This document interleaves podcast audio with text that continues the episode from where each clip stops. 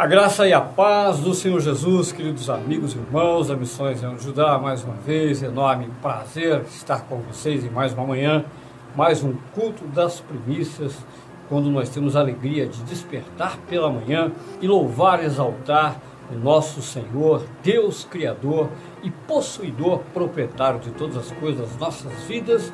E sempre aquela boa notícia, Ele é o proprietário das nossas famílias, ele tem o tempo nas mãos, ele determinou o tempo de todas as coisas, ele determinou o bem a teu respeito, porque diz assim a palavra lá em Jeremias capítulo 29, né?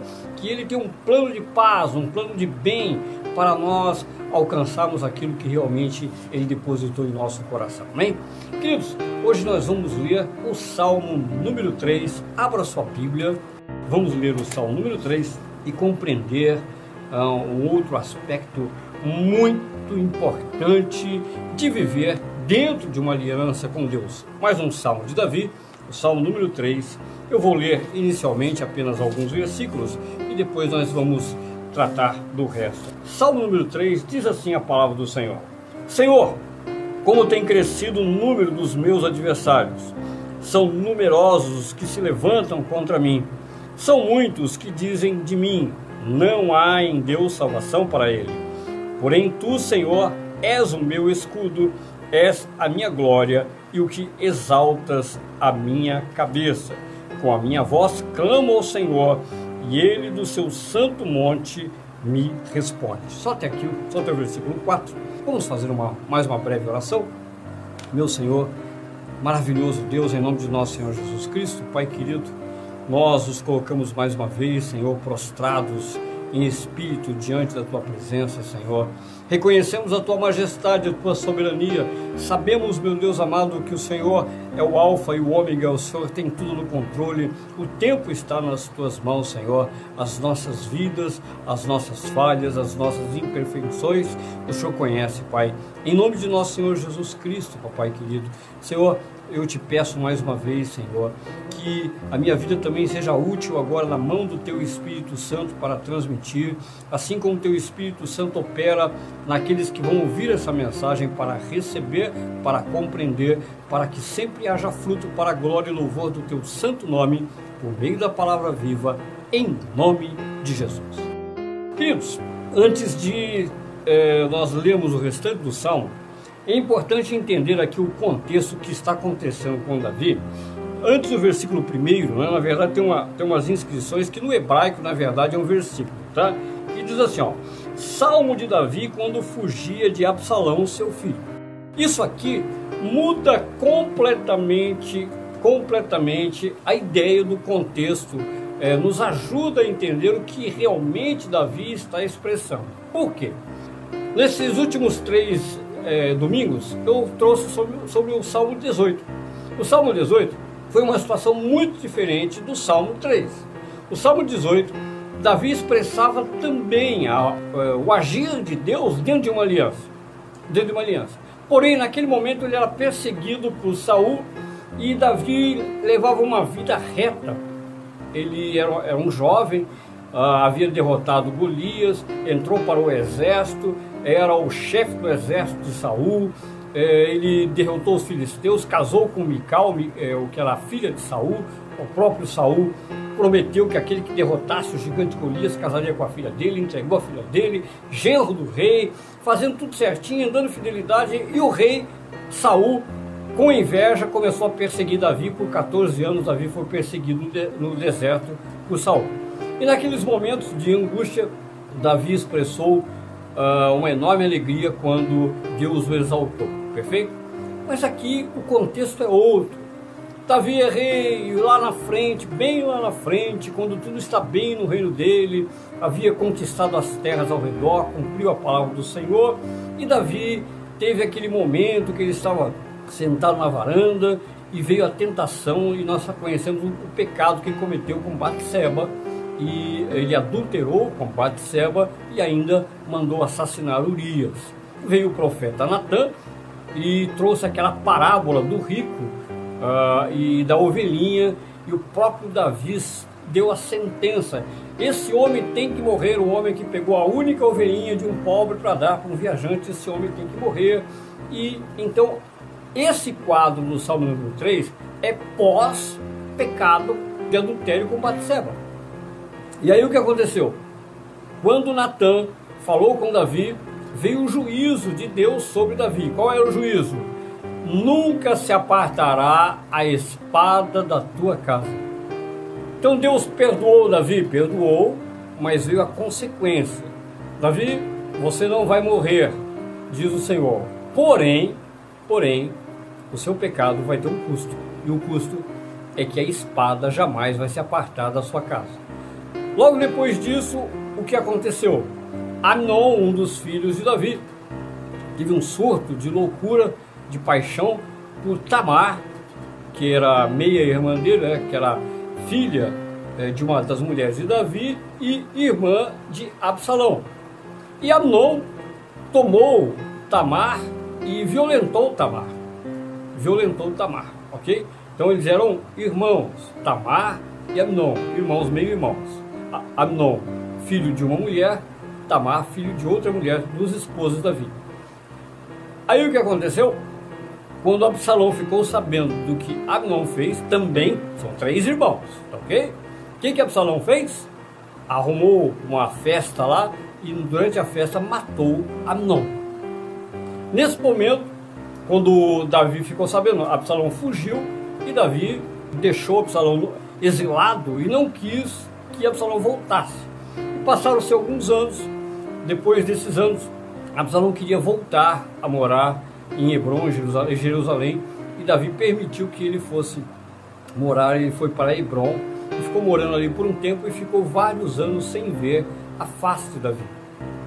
Até que Joabe interviu na situação e tal, tal, tal. E aí é, Absalão voltou para perto do rei. No que ele voltou, Absalão muito triste, é, revoltado com a posição do pai dele, porque ele ficou todos esses anos afastado, indignado com aquilo. É, começou a roubar o coração dos homens. E até que levantou então uma revolta, uma rebelião contra o próprio pai.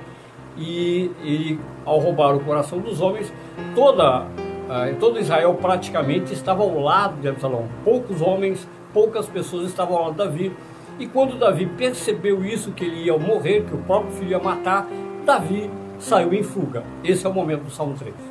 Esse é o momento em que Davi escreve o Salmo 3. Veja bem, qual é o quadro? O quadro é o seguinte: Davi havia sido perdoado por Deus, esse é o contexto. Ele havia sido perdoado por Deus, porém com uma sentença, um juízo a espada jamais se apartará da sua casa. Amnon já era morto, Absalão é, foi, era o assassino de Amnon, e agora Absalão levanta uma revolta e persegue o pai e quer matar Davi para se tornar rei. Olha o contexto. E Davi faz o que? Foge. Foge do próprio filho e escreve esse salmo. Veja bem, Vamos repetir então esses primeiros quatro versículos. Olha só o que Davi escreve nos primeiros quatro versículos. Senhor, como tem crescido o número dos meus adversários. São numerosos que se levantam contra mim. As pessoas que Absalão conquistou para tomar o reino. É, são muitos que dizem de mim: não há em Deus salvação para ele. Esse versículo é chave. Por quê? Veja bem, diante de tudo que está acontecendo, é natural que as pessoas, até mesmo de dentro do, do, do palácio, se você ler o Salmo 27, por exemplo, o Salmo 27, se você conhecer o contexto, você vai entender que a maior dificuldade que Davi expressa no Salmo 27 não são os problemas do reino em si, problema de agricultura, problema do exército, problema de. Não, são os problemas dentro do palácio. Aquelas pessoas que cercam, problemas de família, vários problemas que Davi sofria. Aqui é o seguinte: essas pessoas que estão ao redor de Davi conhecem já, estão sabendo do problema do pecado de Davi. E o que Davi expressa? Olha, as pessoas estão dizendo que não tem salvação em Deus para mim, que Deus me rejeitou. Por que está acontecendo? o meu próprio filho se levantou contra mim e hoje o povo, o povo está indo atrás de. Essa é a ideia que Davi está expressando. Nem precisa ser muito é, conhecedor da palavra para entender que Davi está em grande angústia. Em grande angústia e aparentemente as pessoas estão certas. Aparentemente chegou o fim da carreira de Davi. Pronto, Deus está trocando de rei. Não é verdade. Porque olha só, o, o versículo 2 diz isso. São muitos que dizem de mim, não há em Deus salvação para ele. Aí o versículo 3: Porém, tu, Senhor, és o meu escudo, és a minha glória e o que exaltas a minha cabeça. Com a minha voz clamo ao Senhor, e ele do seu santo monte me responde. E aí nós encontramos então o peso da aliança e isso nos ajuda muito a entender o que acontece na nossa própria vida. Muitos estão olhando para Davi dizendo: acabou o reinado de Davi, Absalão está se levantando, daqui a pouquinho ele vai ser o rei e Davi, por causa daquele pecado que ele cometeu, já era, Deus o rejeitou. No versículo 3, Davi diz: Não, não, não, de jeito nenhum, Senhor. O Senhor é o meu escudo, é o Senhor que exalta a minha cabeça. O Senhor me perdoou, é verdade, veio juízo sobre mim, eu estou vendo tudo isso acontecer, mas o Senhor me perdoou. E eu tenho uma aliança contigo, eu vivo em aliança contigo. E nessa aliança eu conto com as tuas misericórdias. Nessa aliança eu reconheci o meu pecado, eu me arrependi de verdade de todo o meu coração, eu mudei o meu comportamento, o Senhor é minha testemunha. E eu sei que o Senhor vai me livrar eu sei que o Senhor vai salvar a minha vida, embora as pessoas estejam fazendo o seu julgamento próprio a esse respeito. E quando ele diz assim, olha, e o Senhor do seu santo monte, olha a diferença. O Salmo 18, nós lemos lá no Salmo 18, nas semanas anteriores, que quando Davi clamou, Davi disse, Senhor lá do seu santo templo, lá no céu, ouviu a minha oração e respondeu e veio em meu socorro. Agora está dizendo do seu santo monte. Por quê? Monte e não do céu. Porque aqui nós vemos então a figura messiânica do Senhor Jesus Cristo, da obra de redenção dele, porque o monte que ele está falando é o Monte Sião. É um monte onde o Senhor reina, o Senhor Jesus vai reinar é de onde o Senhor Jesus, o Senhor vai reinar. Então, é, é, ele está falando de uma figura messiânica, que é a palavra que ensina, é a palavra que habita, é a palavra que interage comigo e com você.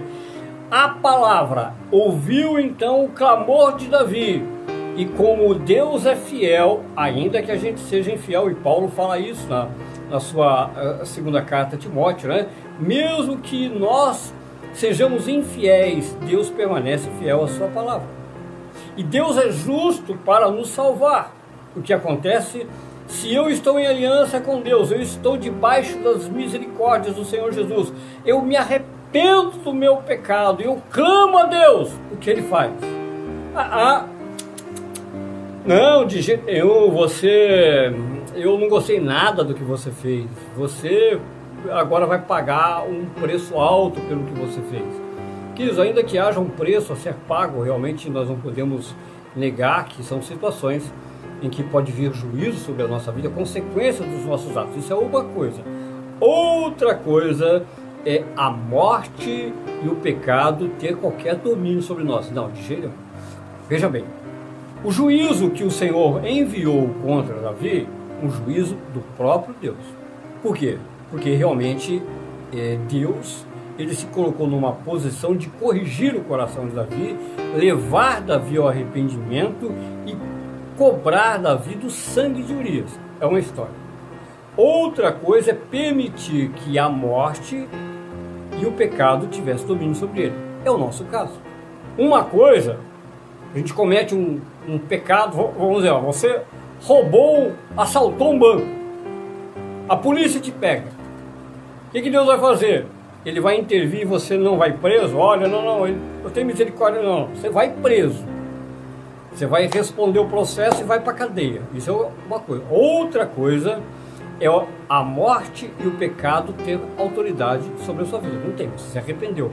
Estou profundamente arrependido, inclusive até devolvi o dinheiro e tal, tal, e não, nunca mais faço isso. Ah, muito bem, ok, você está arrependido, reconheço, você está perdoado por mim, ainda que você vá preso, você está perdoado. Então existe a consequência da cadeia, mas o pecado não vai mais me instigar e a morte não tem como vir sobre mim como juízo de forma alguma. Não há mais juízo. O diabo não, não pode me escravizar mais. Por quê? Porque nós temos uma aliança com Deus. Nós pertencemos ao Senhor Jesus Cristo. E quando eu peco e me arrependo, o que acontece? Eu permaneço dentro da aliança. Ainda que o meu pecado tenha consequências para essa vida, o que importa é que eu permaneço na aliança com Deus e o pecado e a morte não têm domínio sobre a minha vida. O que vai acontecer com a minha vida, talvez você conheça esse texto. Primeira carta do apóstolo Paulo aos Coríntios, no capítulo 5, tem um, um homem que ele comete adultério com a madrasta, com a madrasta. E a igreja não pune ele, aceita aquela situação e deixa. E Paulo ele diz o seguinte: que eu, por mim, já tomei a minha posição e entreguei essa vida a Satanás para que no final das contas é, esse corpo seja salvo. É, é um texto bastante polêmico, bastante difícil de interpretar, mas o que, que Paulo está dizendo ali? Olha, esse pecador, ele deixa Satanás tratar dele porque ele não quer nada com Deus. Então é o próprio diabo que vai cuidar da vida dele. Por quê? Porque ele, ele está comprometido, ele não se arrependeu, ele quer permanecer no pecado, então tudo bem o diabo vai cuidar da vida dele. Membro de igreja, tá? Entenda isso, ele é membro da igreja de Corinto. Só que ele está gostando do pecado, ele tem prazer no pecado, ele não se arrepende. E os outros estão olhando também, estão achando até engraçado o negócio e chamando o. o, o, o e, bom, deixa pra lá. Então, é, é, esse é o quadro, esse é o retrato. Agora aqui não. Aqui Davi entende que ele está debaixo da misericórdia do Senhor. Vamos ler agora a partir do versículo 5. Diz assim, ó: Deito-me e pego no sono, acordo porque o Senhor me sustenta. Não tenho medo de milhares do povo que tomam posição contra mim de todos os lados. Veja os versículos 5 e 6. Sente convir comigo se você é, tem um equilíbrio emocional, você é uma pessoa bem equilibrada emocionalmente. Mas nos momentos de grande angústia, Quantas vezes você perdeu o sono? Quantas vezes você perdeu o sono? Perdeu o sono mesmo em momentos de grande angústia? Eu, eu não sei contar quantas vezes, mas isso aconteceu muitas vezes. Agora, um detalhe. Depois que eu me converti, aprendi a confiar em Deus de verdade, depois que a palavra fez a obra na minha vida, por exemplo, eu e a Mara passamos por diversas situações, muitas situações, em que pela lógica, se eu considerar o passado como nós éramos preocupados, mas eu, eu, eu, deveria passar alguns meses sem dormir, nem uma noite, né? Mas não. A gente trabalhava durante o dia, chegava à noite, orava, deitava e dormia e levantava. Por quê?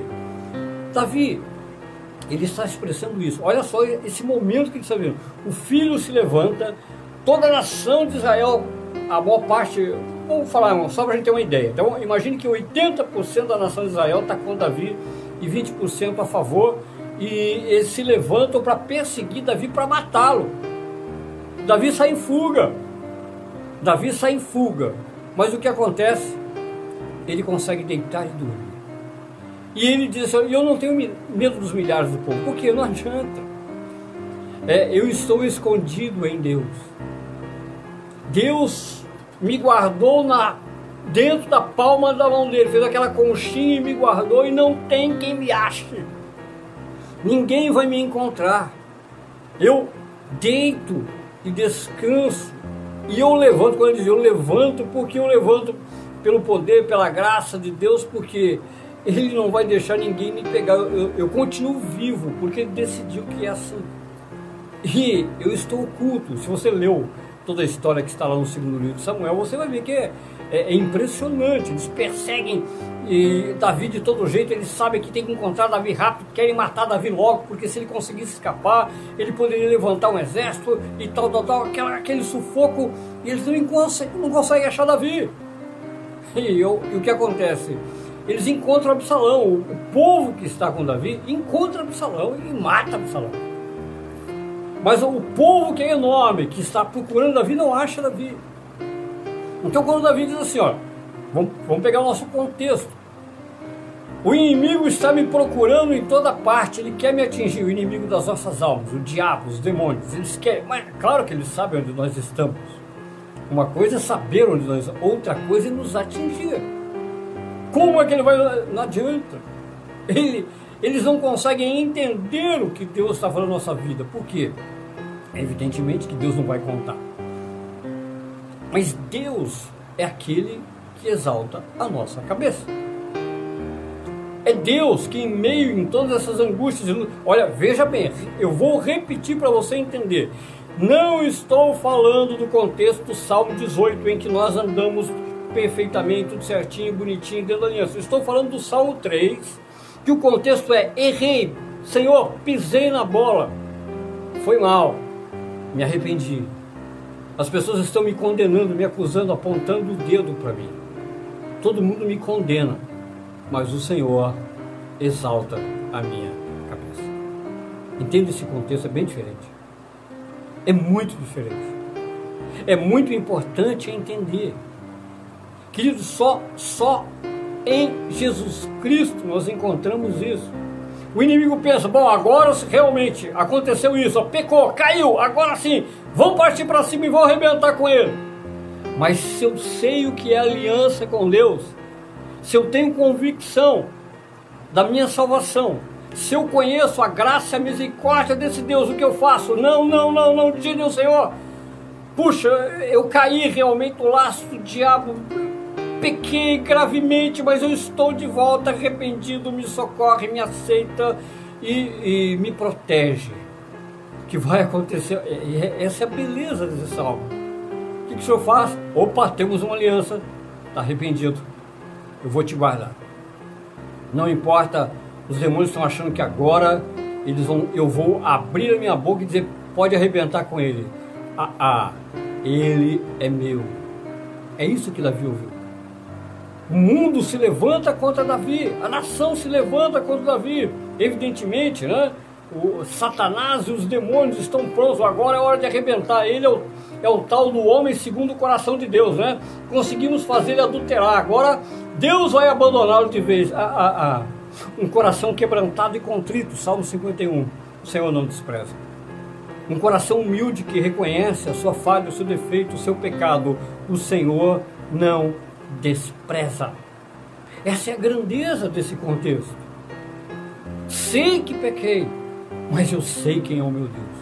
E Ele sabe que eu sou imperfeito. Agora, eu não preciso esperar um pecado dessa grandeza para entender o Salmo 3. Não. Não, porque na verdade, isso eu tenho certeza do que eu vou dizer.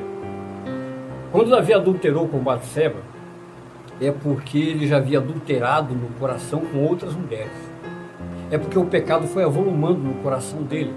Sou rei, estou tranquilão, sou bonitão, já tinha cinco mulheres e daquela olhadinha e tal, tal, tal. E, e o coração dele foi se inflamando, inflamando, inflamando e ele não vigiou e não percebeu quando ele viu ele estava adulterando, é, estava cometendo o ato hein, em si do adultério. Perfeito? Então isso acontece na nossa vida se a gente não vigia quando o processo começa do pecado, aí é uma mentirinha aqui, uma mentirinha ali, aí isso aqui, isso ali e tal, tal, é uma invejazinha, né? É, essa conversa besta, né, de boba, de inveja santa, né? Ah, não, ah, mas é normal, não, não tem nada de normal. Pecado é pecado, não tem normal, não. Eu fecho as portas para o pecado para não chegar nesse ponto. Todas as vezes que eu pecar, todas as vezes que eu pecar, cometi uma mentira, é, o meu, meus olhos invejaram, uh, meus olhos adulteraram, não importa o nome do pecado, pecado é pecado. Eu tenho que me lembrar do Deus da aliança. Eu tenho que correr para Ele. Eu tenho que correr para não importa o nível que eu esteja. Hoje, hoje não importa. Eu olho para o meu coração. Leio o Salmo número 3. Reconheço que realmente o diabo está se preparando para me derrotar. Eu tenho, eu, eu, eu posso não estar no Salmo 18, mas já posso estar necessitado de apelar para o Salmo número 3, para a primeira carta de João, no capítulo 1 capítulo 2, quando o apóstolo João diz que o Senhor é justo para nos perdoar por causa do sangue de Jesus Cristo, a obra de Jesus Cristo está sobre nós. Esse é o contexto. Essa, essa é a realidade. Que nós, nós temos que aprender isso aqui, a viver essa verdade. Vamos ver agora a partir aqui do versículo 7, versículo 7 e 8, os últimos dois. Levanta-te, Senhor, salva-me, Deus meu, pois feres nos queixos a todos os meus inimigos e aos ímpios quebras os dentes. Do Senhor é a salvação, e sobre o teu povo a tua bênção. Queridos, isso somente quem conhece os valores da aliança com o Senhor. Eu, eu preciso conhecer os valores da aliança. Eu conheci durante esses 17 anos de ministério, né? Tenho quase, estava fazendo ações, eu fazer já 20 anos de igreja, 17 anos de ministério. Eu conheci muitas pessoas que ao pecarem, é, jogarem a toalha. Ao pecar, já agora Deus vai querer saber de mim, não. Não, ah, não, não, dou conta, não, de andar dentro dessa palavra e tal, e já joga a toalha e, e cai no mundo.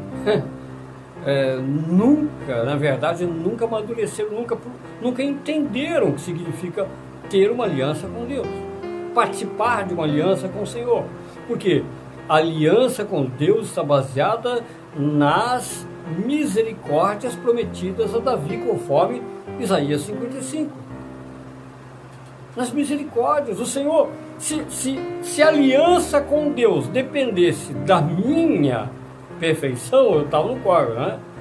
Não havia a menor possibilidade de alcançar a Nova Jerusalém, de forma alguma. Se estivesse baseado na minha perfeição, não.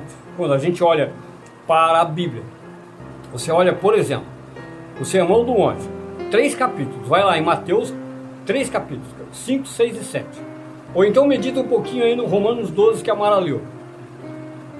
Pega só, só esses quatro capítulos, ó, é, Mateus 5, 6 e 7 e Romanos 12 que a Mara leu inicialmente aqui. Tenta dar uma analisada e ver se você consegue andar dentro disso. Se você conseguir andar, eu diria que você deveria reivindicar agora duas asas urgentemente partir dessa terra, porque você realmente está num nível maravilhoso que eu nunca vi ninguém nesse nível. Né? Então, quando nós lemos esse texto, a gente sabe, não, realmente não tem como. É, é impossível. É, é impossível que nós cheguemos nesse nível dentro dessa carne. É impossível mesmo. Então eu necessito do quê? Da graça da misericórdia de Deus.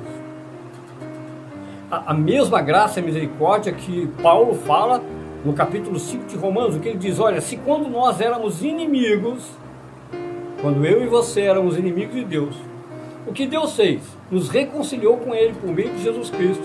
Olha o que Paulo fala em Romanos 5, que coisa maravilhosa. Nós estávamos no mundo, não ligávamos para Deus, não queríamos saber de Deus, mas Deus queria saber da gente. E ele fez um, uma obra ao nosso redor em que ele fez com que nós voltássemos atrás, que é a conversão. Eu estava indo no caminho do inferno e ele botou alguma coisa no meio do caminho do inferno e me fez voltar, enxergar para ele. Foi ele que fez isso, por graça e misericórdia. Não fui eu que estava indo para o inferno e de repente pensei, pô, estou indo para o inferno esse endereço aqui não está certo, eu estava querendo ir para o céu. Não, eu nem sabia, nem acreditava em inferno, nem levava a sério esse assunto. Mas alguma coisa ele fez. E aí quando ele fez a obra, eu virei para ele e disse, é, eu, eu quero eu quero um compromisso contigo. Estou mudando de direção. Não por mim mesmo, porque Deus fez isso. Então Paulo diz, se quando nós éramos inimigos, Deus nos amou de tal forma que nos reconciliou com Ele, quanto mais agora reconciliados, Ele vai nos livrar da ira dele. Porque se quando eu era inimigo, Ele já fez essa obra maravilhosa, agora que eu sou amigo, agora que eu sou filho, agora que eu pertenço ao reino, ele não vai ter misericórdia de mim? Se ele teve misericórdia e perdoou todos os meus pecados que eu cometi em 40 anos, me converti aos 40 anos, agora, da agora para frente, eu cometo um pecado aqui, outro ali, outro ali, ele não vai me perdoar? Claro que ele vai perdoar. A obra de Jesus Cristo, desde que eu me arrependo, evidentemente. Porque antes eu não o conhecia, agora eu o conheço. E agora que eu conheço, eu corro atrás dele. Porque quando eu me converti, eu mudei de direção. Eu estava indo na direção do inferno, agora eu estou indo na direção de Deus. Eu estou caminhando para Deus. O que aconteceu com Davi? Mesma coisa. Davi estava marchando na direção de Deus. Mas em algum momento ele olhou do lado. Porque a tentação é assim, já falei disso várias vezes. É da direita, da esquerda. Ele olhou do lado. Isaías 35, você está na estrada, no meio do deserto, você está numa estrada que Deus pavimentou, estrada da sua salvação. Isaías 35, dá uma olhadinha aquele texto maravilhoso. E do lado você vai ver que tem leões, lobos, chacais, tem um monte de coisa, né? querendo te devorar, mas você vai firme na estrada. Só que se você vacilar e olhar e, opa, peraí, olha que moça bonita, olha que homem ah, sedutor, olha aquele tesouro ali, e você sai um pouquinho da estrada, tchau, o leão, o lobo, o chacal, o, eh, te pega. E aí, quando te morde, você quer voltar para a estrada, o que você faz? Você clama a Deus, sim Senhor. E aí você volta para a estrada.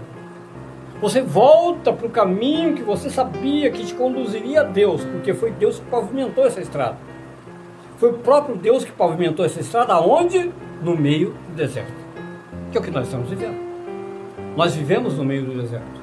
E essa, esse é o quadro do Salmo número 3. Estou andando pelo deserto. De todos os lados os inimigos se levantam. Mas Deus me salva. Ele é, dele é a salvação. Essa exclamação de Davi é a mesma exclamação que está em Apocalipse. A mesma que os anjos do Senhor, ao Senhor pertence a salvação, ao nosso Deus, pertence à salvação, é dele. A salvação não é obra de homem, a salvação é uma obra do Deus da salvação. Salvação, Yeshua, o nome dele. Salvação. Então é uma obra do Senhor. Esse é o maravilhoso retrato da graça e da misericórdia de Deus que não tem limites para todo aquele que sabe o que significa viver em aliança. Por isso, insistentemente, eu tenho dito e ensinado: a aliança é mais importante do que promessa.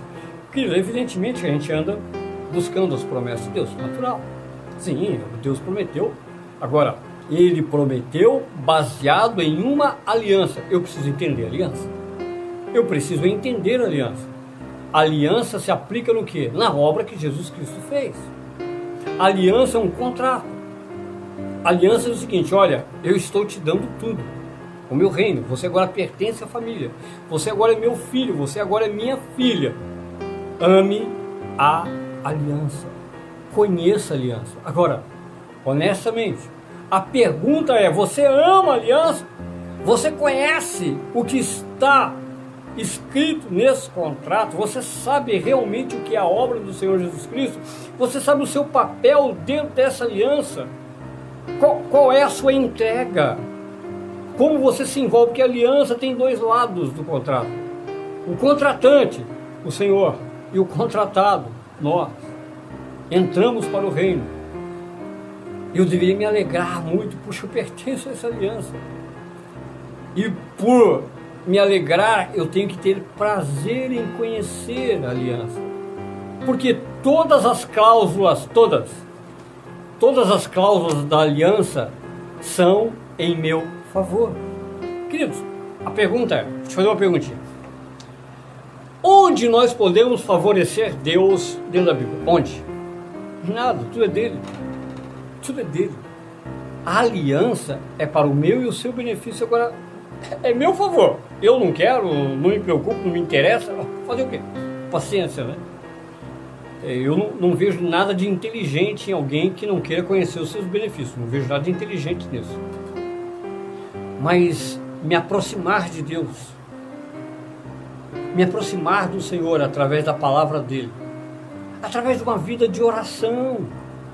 É, eu sei que de repente você já não aguenta mais ouvir falar em oração, mas eu, eu não vejo um outro caminho, eu não sei como alguém pode viver sem orar. Eu não sei, eu não entendo. Eu não consigo entender como um cristão pode viver sem orar.